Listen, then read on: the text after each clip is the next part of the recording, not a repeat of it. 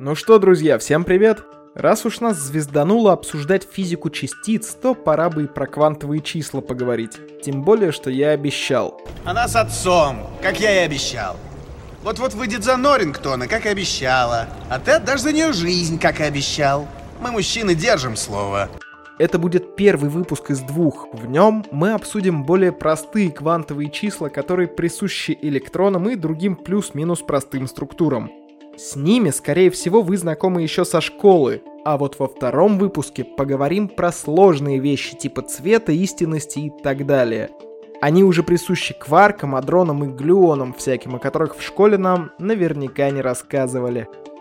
Итак, есть квантовые числа, которые описывают положение частицы в привычном нам пространстве, а есть те, которые описывают внутреннее состояние частицы, ну, какое-то ее собственное вращение.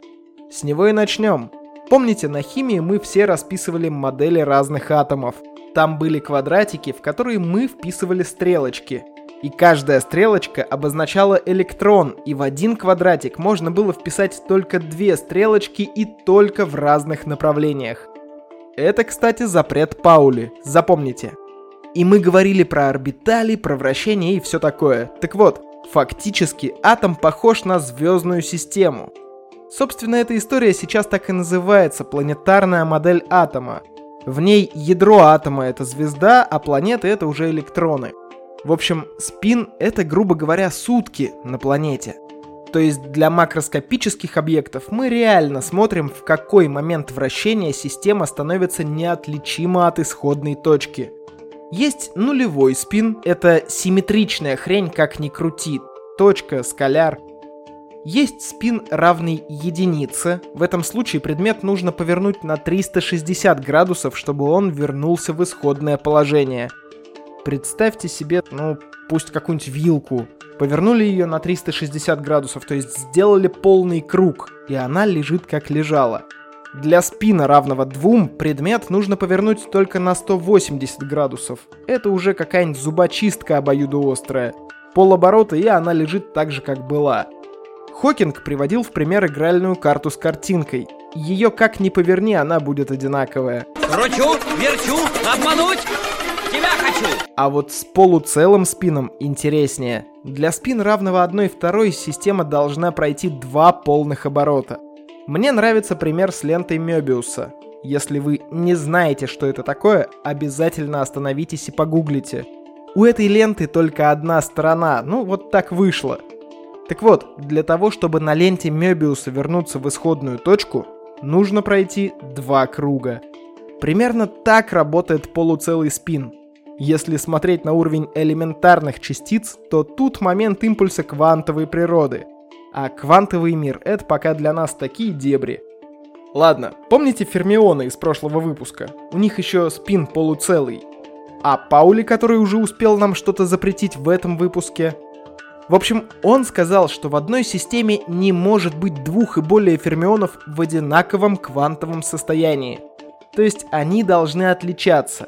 Сейчас сильно грузить вас остальными квантовыми числами не буду, просто скажу, что на одной орбитали главные магнитные и орбитальные квантовые числа у электронов одинаковые.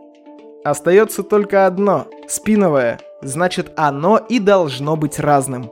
И этот запрет действует только для фермионов. Бозоны живут как хотят.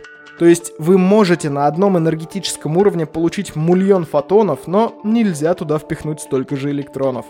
Ладно, помните, я сравнивал спин с сутками. Условно говоря, различают правый спин и левый. Правый — это вращение по направлению движения, а левый — против. Я уже говорил в подкасте, что Венера крутится в обратную от других планет сторону. Вот она в таком случае как раз имеет левый спин, а все остальные планеты — правый. И если бы наша Солнечная система была атомом, то вполне можно было бы поместить Венеру на одной орбите с другой планетой. Отлично, вроде объяснил и запрет Паули, и спин в принципе. Кстати, не видел нигде такой формулировки, но смею предположить, что полуцелый спин значит, что частица может стать частью чего-то составного, как блок Лего. А целое значение спина значит, что это уже самобытная частица, которую с чем-нибудь соединить больше нельзя. Пошли дальше.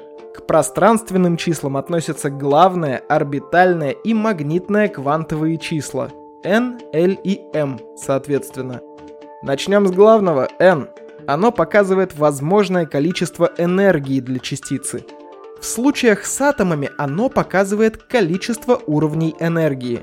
Из этого числа можно понять, сколько электронов может быть вообще у атома. Формула простая, количество электронов равно 2n в квадрате. То есть для атома с одним энергоуровнем 2 электрона, с двумя 8, ну и так далее. Если вы помните квадратики в школе и все эти SPDF под уровни, но не понимаете, что там творится, сейчас объясню. На первом уровне может болтаться не больше двух электронов. Это атомы водорода и гелия. И там есть только один подуровень – S. С каждым следующим уровнем добавляется еще подуровень. Для второго энергетического уровня появляется P подуровень, для третьего к S и P добавляется D подуровень, и это все как пирамидка, то есть предыдущие слои не меняются. В любом случае сначала заполняется одинокая клеточка первого уровня, и потом по порядку – пугают, ловят синицы, которые часто воруют которые все лучше не хранится в доме, который построил Джек! А чтобы понять, сколько электронов можно впихнуть в последний под уровень каждого уровня, нужно посчитать, сколько будет 4n минус 2. Для первого уровня получится 2, для второго 6, для третьего 10 и так далее. Ладно, погнали дальше. Орбитальное число L показывает, по какой траектории можно будет искать электрон. Давайте будем честными и признаемся, что на самом деле вот эти все красивые орбитали, которые мы с учебников срисовывали, это не конкретная трасса для электронов, а только поле вероятности. Кругом обман! По факту, в любой момент измерения электрон может быть в любой точке объема внутри этих орбиталей. То есть фактически это, скажем так, не гоночная трасса, не дорога, а комната, в которой может быть электрон. Так вот, орбитальное число показывает, какую именно форму примет орбиталь. Еще говорят про количество узловых поверхностей, но я попробую объяснить проще. Представьте себе шар. Никаких в нем перехлестов нет, это простейшая форма. Называется S-орбиталь. Если ее перекрутить, получится восьмерка, как раз та самая одна узловая поверхность и уже другая форма.